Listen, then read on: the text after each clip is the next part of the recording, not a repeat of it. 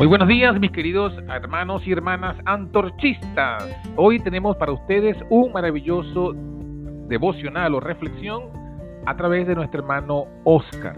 Que sea de edificación para todos ustedes. Bendiciones. Buenos días, hermanos. Hoy quisiera eh, seguir con, con el tema que se empezó el otro día eh, es un capítulo, vuelvo a repetir, de, Testimonios para la Iglesia, tomo 5. Se titula Se piden obreros. Está, hoy leeré de la página 188 y 189. Y dice así. ¿Acaso no se preocupa Dios por estas cosas? ¿No es capaz de leer las intenciones y los propósitos de los corazones? La oración dedicada, ferviente y contrita, les abrirá las puertas y derramaría lluvias de gracia. Una opinión clara y estable de la cruz de Cristo contrarrestaría su mundanalidad y llenaría sus almas de humildad, arrepentimiento y gratitud. Entonces sentirían que no se pertenecen a sí mismos, sino que han sido comprados por la sangre de Cristo. La Iglesia padece una mortífera enfermedad espiritual. Sus miembros han sido heridos por Satanás, pero no levantan la vista hacia la cruz de Cristo, como miraron los israelitas la serpiente de metal para salvarse. El mundo reclama tantas cosas de ellos que no tienen tiempo de mirar la cruz del Calvario con la insistencia necesaria para ver su gloria y sentir su poder al vislumbrar ocasionalmente la abnegación y dedicación que la verdad demanda de ellos, se muestran reacios y distraen su atención en otras cosas, para más prontamente olvidarse del asunto. El Señor no puede hacer que su pueblo sea útil y eficiente mientras éste no se preocupa de cumplir los requisitos que Él ha establecido. Quisiera destacar varias cosas. Evidentemente, si destacáramos todo, todo y lo analizáramos todo bien, eh, o en la medida de lo posible, podríamos estar aquí por lo menos dos o tres horas, ¿no? Quisiera destacar la primera pregunta que hace, ¿acaso no se preocupa Dios por estas cosas? Evidentemente esto tiene que ver con el párrafo anterior que leímos el otro día. Y voy a leer eh, la última frase o las dos últimas frases del párrafo anterior para que se entienda un poco. Dice, y en todo momento el éxito ha sido proporcional a la labor realizada. Lo único que ha restringido la utilidad de la Iglesia es el trabajo y los sacrificios limitados. El espíritu misionero es degradado, perdón, desganado. La dedicación es débil. Entre los miembros existe el egoísmo, la avaricia, la codicia y el fraude. Entonces pregunta, ¿acaso no se preocupa Dios por estas cosas? Se preocupa por el estado que nosotros tenemos, el estado de, de debilidad, por decirlo de alguna manera, ¿no? O como dice más adelante, o en el párrafo anterior, la que la dedicación es débil. Me llama la atención también en este párrafo cuando dice una opinión clara y estable de la cruz de Cristo contrarrestaría su mundanalidad y llenaría sus almas de humildad, arrepentimiento y gratitud.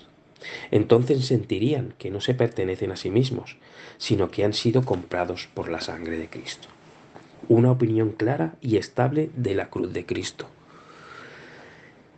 En realidad me viene a la mente cuando habla de una opinión clara y estable sobre la cruz de Cristo o de la cruz de Cristo, me viene a la mente una cita que aquellos que creemos en el mensaje del tercer ángel, la leemos mucho, está en la página 91-92 de Testimonios para los Ministros, cuando habla y dice así, en su gran misericordia el Señor envió un preciosísimo mensaje a su pueblo por medio de los pastores Wagoner y Jones. Este mensaje tenía que presentar en forma más destacada ante el mundo al sublime Salvador, el sacrificio por los pecados del mundo entero. Presentaba la justificación por la fe en el garante, invitaba a la gente a recibir la justicia de Cristo, que se manifiesta en la obediencia a todos los mandamientos de Dios. O sea que este mensaje presenta de una forma más destacada ante el mundo al sublime Salvador, ante todo el mundo, ante nosotros también. Esto me hace pensar en el estado laodicense que nosotros estamos y cuál es la solución, ¿no? La solución es el mensaje del tercer ángel. No un mensaje que tiene que ser leído, sino un mensaje que tiene que ser estudiado y no una vez, sino constantemente para que el Señor, y pedir al Señor evidentemente con oración, para que el Señor pueda abrir nuestras mentes y pueda hacernos comprender y experimentar su palabra y una mayor claridad y estabilidad de la cruz de Cristo.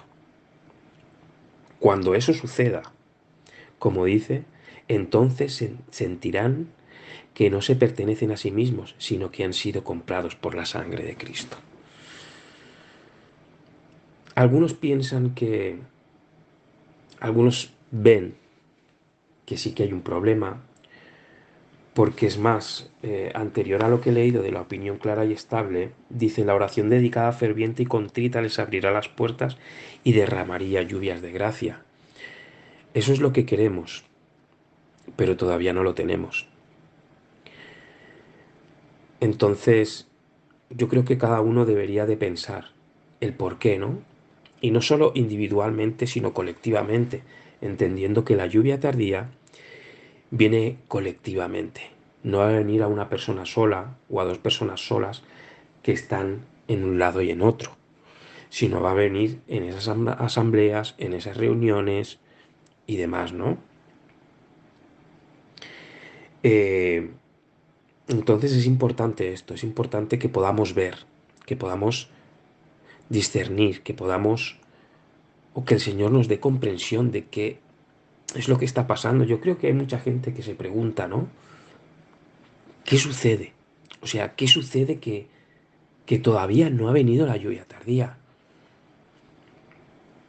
Pero tenemos ejemplos, tenemos ejemplos de por qué no ha venido. Quiero continuar con el párrafo que viene, dice, la iglesia padece una mortífera enfermedad espiritual. Yo pregunto, hermanos, ¿vosotros creéis que padecemos una mortífera enfermedad espiritual? Dice, sus miembros han sido heridos por Satanás, pero no levantan la vista hacia la cruz de Cristo. Eso viene con el párrafo anterior, ¿no? De que quizá no tenemos una opinión clara y estable de la cruz de Cristo. Y al final diré el por qué. Dice, como miraron los israelitas la serpiente de metal para salvarse.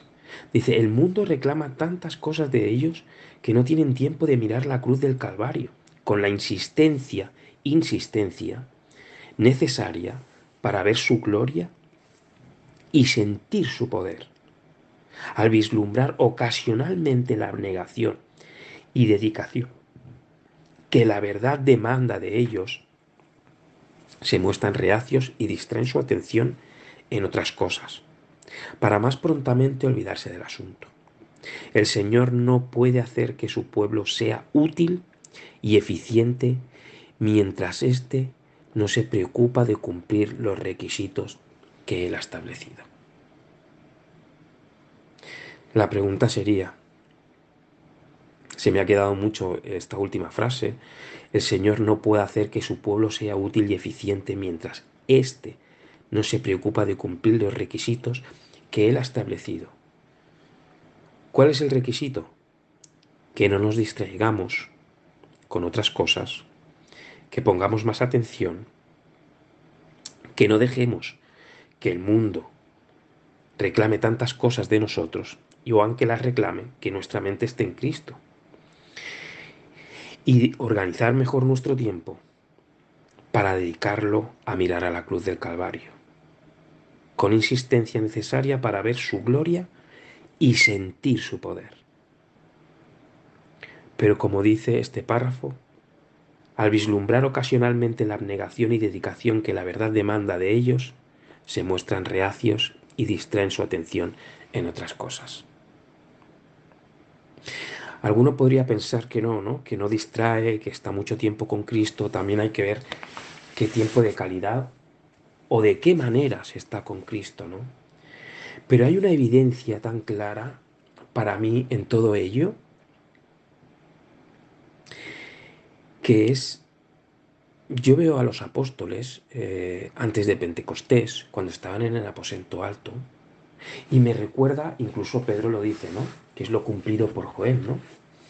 Y me recuerda a esto.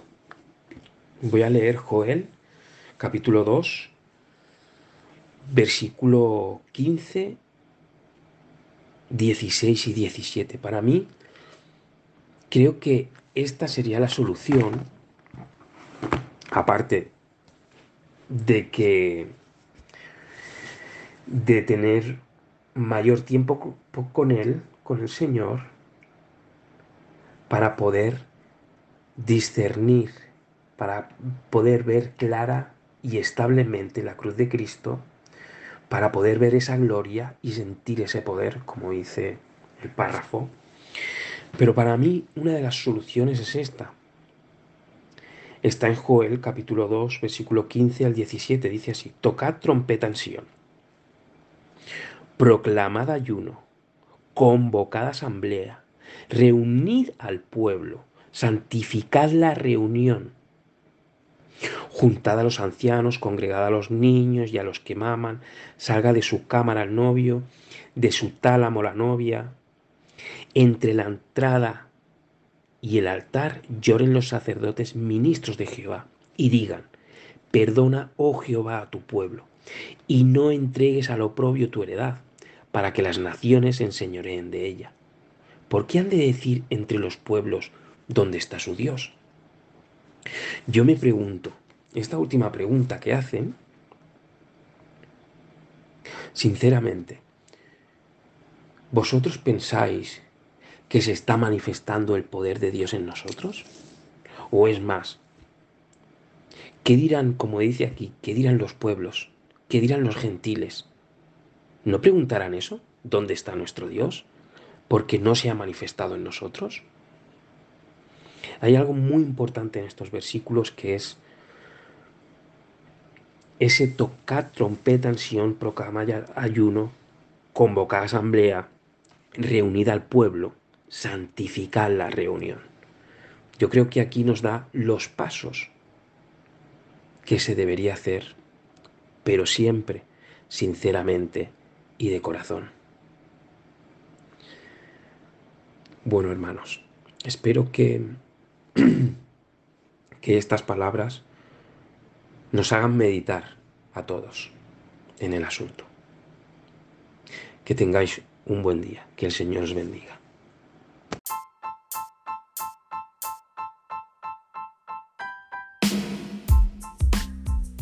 Hasta aquí fue la meditación de hoy. Si te ha gustado este episodio, dale me gusta. Suscríbete a nuestro canal de la Antorcha Profética y compártelo con todos tus amigos. Así no se perderán ningún contenido del que estaremos compartiendo diariamente por aquí. Puedes conseguirnos en anchor.fm, en evox, en Spotify y en Google Podcasts bajo el nombre de La Antorcha Profética. Que Dios te bendiga y que pases un feliz día.